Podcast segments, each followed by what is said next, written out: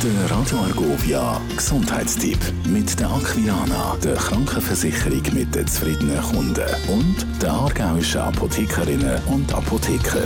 Sie kommen plötzlich, tun extrem weh und bleiben meistens auch wochenlang Fieberblottern. Und genau darüber rede ich heute mit dem Lukas Korner, dem Präsident vom Aargauer Apothekerverband. Hallo Lukas. Hallo Sonja. Ja, wie entstehen denn überhaupt die Fieberblottern? Ja, also man hat einen Virus, der sich bei dieser Person eingenistet hat, der ist eigentlich übertragen worden und dann hat man den.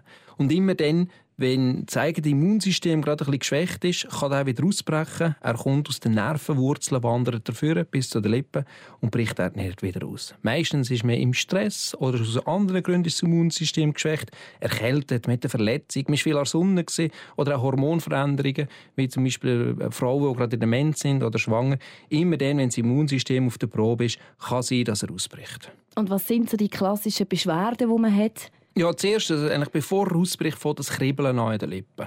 Und das ist auch gerade der Moment, wo man ihn noch bekämpfen könnte. Nachher wird die Lippe dann spröder, irgendwann ist mit Flüssigkeit, bricht auf und dann hat man die offene Stelle. Der Virus ist dann schon lange am Zurückziehen, aber er ist halt einfach das unangenehme Gefühl. Die meisten brauchen ja die Herpes-Patch, also die Pflaster, die man drauf tut. Ist das wirklich das einzige Mittel oder gibt es noch anderes, was du kannst empfehlen kannst? Die helfen vor allem, dass man nicht mehr dran kratzen oder so nicht verschleifen oder an andere Leute. Besser wäre es dann, wenn er gerade anfängt, dass man gerade dann könnte die Creme drauf tun, wo der Virus stoppen, dann bricht es gar nicht aus.